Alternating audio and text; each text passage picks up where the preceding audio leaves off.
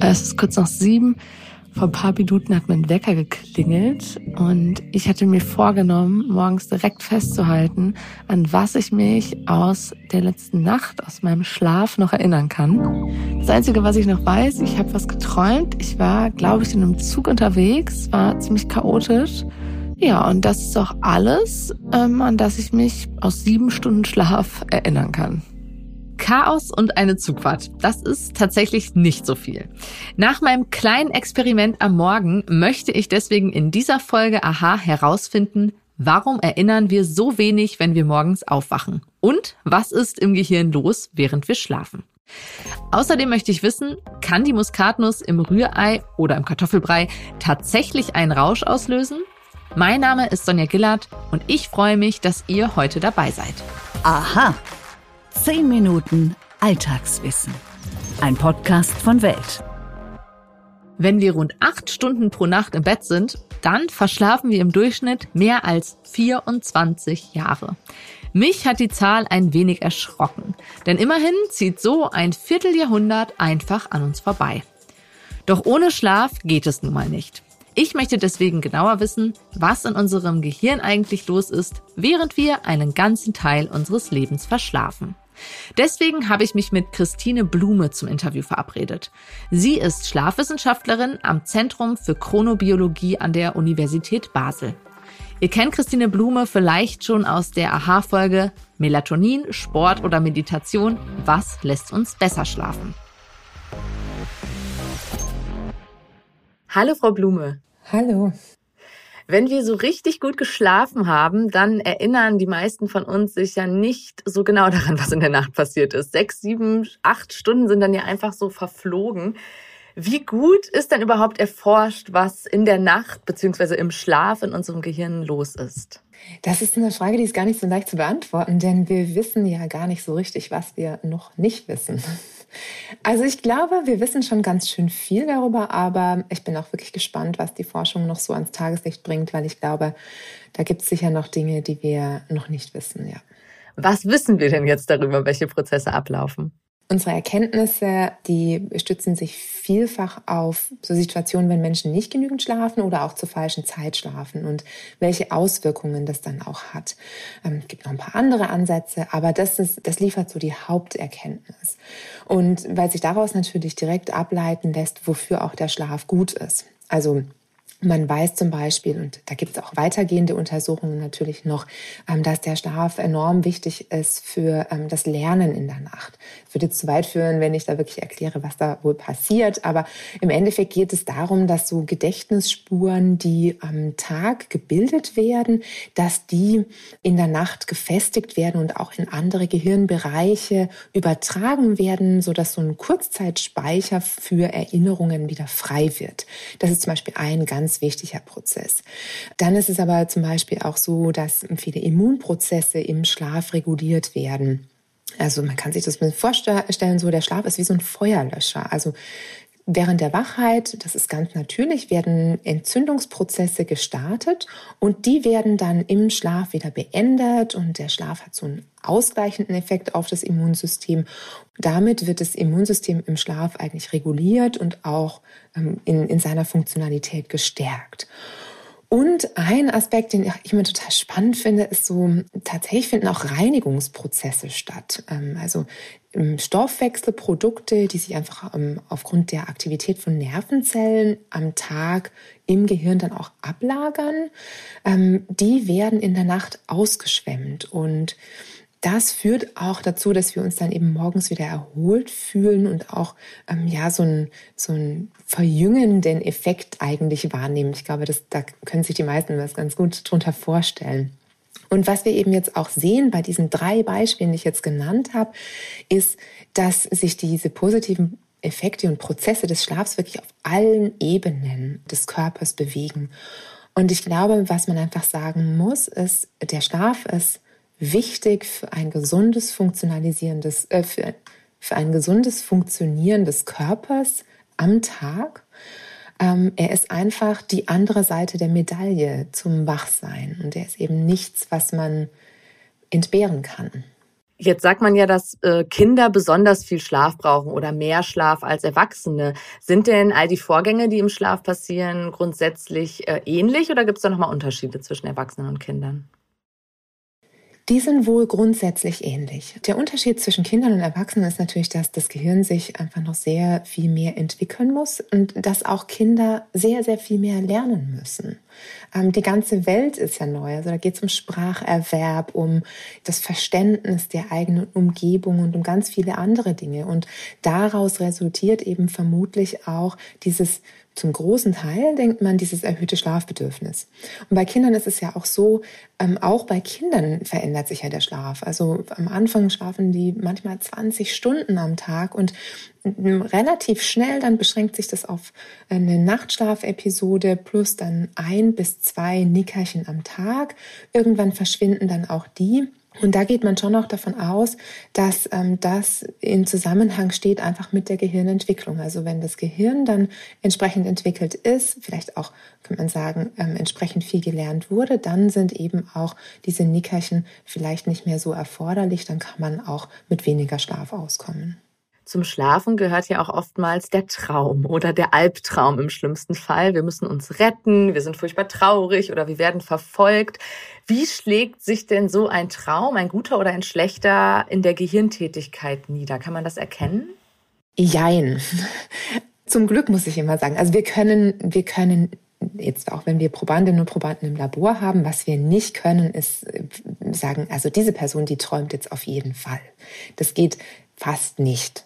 Wir können auch, und das ist eine ganz wichtige Info für alle, die sich da vielleicht Sorgen machen, wir können nie sehen, wovon jemand träumt. Das wäre auch ein echtes Privatsphäre-Problem, finde ich. Ja, aber es gibt natürlich Gehirnaktivität, die auf ein Schlafstadium hindeutet, das sehr stark mit Träumen verknüpft ist. Das haben manche vielleicht auch schon gehört. Das ist der sogenannte, auf Englisch sagt man Rapid Eye Movement Schlaf oder REM-Schlaf. Der Name kommt daher, dass man ganz schnelle Augenbewegungen von links nach rechts hat. Ähm, also schnelle Augenbewegungen, Rapid Eye Movement. Und in diesem Schlafstadium haben wir die lebhaftesten und intensivsten Träume. Und deshalb ist auch in diesem Stadium relativ wahrscheinlich, dass wenn wir dieses Stadium sehen, Computerbildschirm ist es bei uns im Labor einfach, dass die Person dann auch einen Traum hat. Was man aber auch dazu sagen muss, wir träumen die gesamte Nacht über. Also wir träumen auch in allen anderen Schlafstadien, auch im Leicht- und im Tiefschlaf, erinnern uns vielleicht aber nicht mehr so gut dran, wie wenn wir eben im Traumschlaf oder, also man sagt dann deshalb auch manchmal Traumschlaf, obwohl es eigentlich ein bisschen falsch ist. Wir träumen ja immer. Aber im REM-Schlaf ist es so, dass wir uns dann tendenziell auch eher dran erinnern. Vielleicht auch, weil diese Träume halt so intensiv sind. Warum erinnern wir uns grundsätzlich so selten längere Zeit an Träume? Also ich kenne das, man wird wach und denkt, ach, das war aber ein schöner Traum, wenn es ein schöner war. Da würde ich doch gerne noch mal von erzählen. Und beim Frühstück ist es wahrscheinlich schon vernebelt und man kann gar nicht mehr genau berichten, was da los war. Also generell ist es so, dass wir aus Träumen aufwachen müssen, um es zu erinnern. Das bedeutet auch, der vermutlich größte Anteil an Träumen, der geht für immer verloren. Was Sie jetzt beschrieben haben, dieser Gedanke, ähm, und da möchte ich mich aber nochmal dran erinnern, das ist schon mal ein ganz guter Ansatz, um sich nachher wirklich zu, dran zu erinnern. Aber es ist eben so, das Gehirn ist in, in einem anderen Zustand als im Wachsein. Und auch die Gedächtnisbildung funktioniert einfach nicht so gut, wie das am Tag der Fall ist. Und deshalb verschwimmen oder verschwinden diese Dinge dann relativ schnell. Man hat es ja auch manchmal so, dass man das Gefühl hat, man erinnert sich eigentlich gar nicht an einen Traum.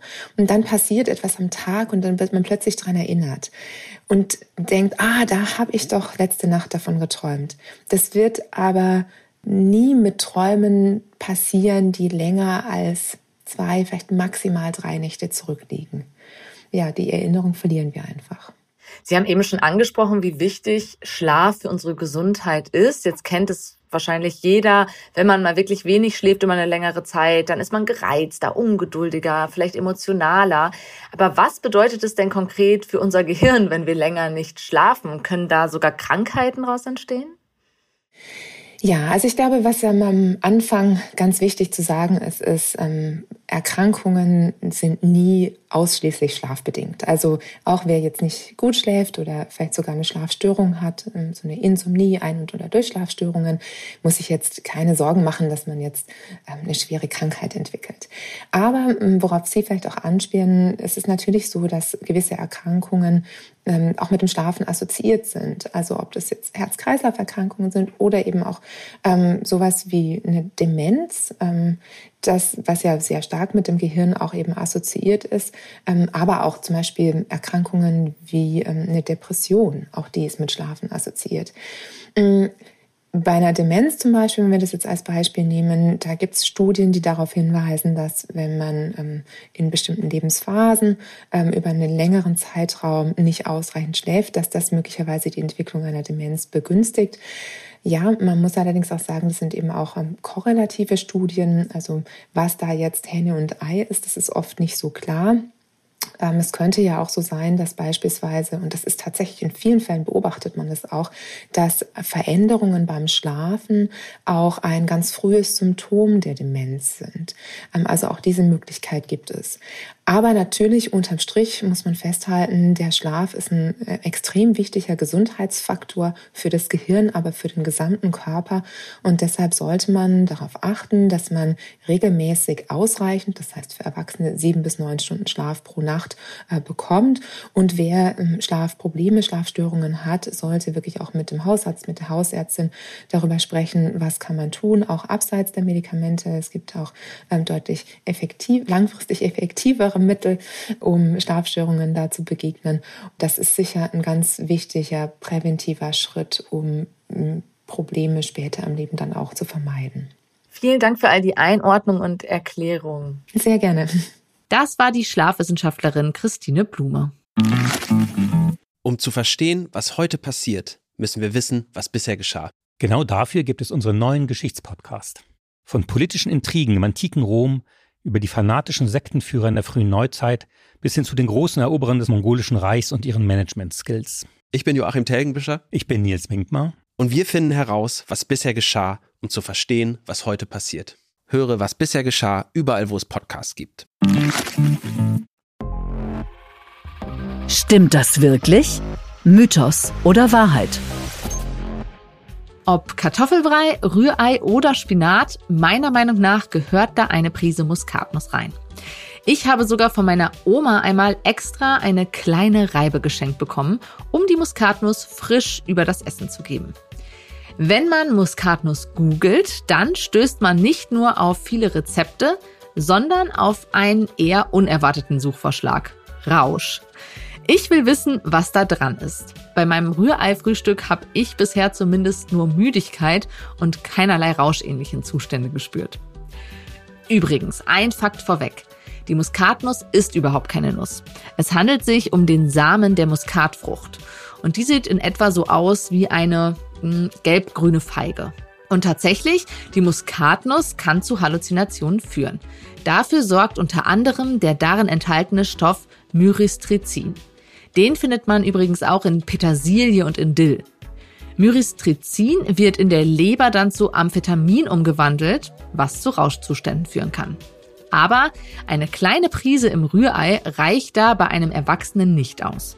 Um in einen Rauschzustand zu geraten, müsste man etwa 5 Gramm Muskatnuss zu sich nehmen. Das ist in etwa eine ganze Nuss.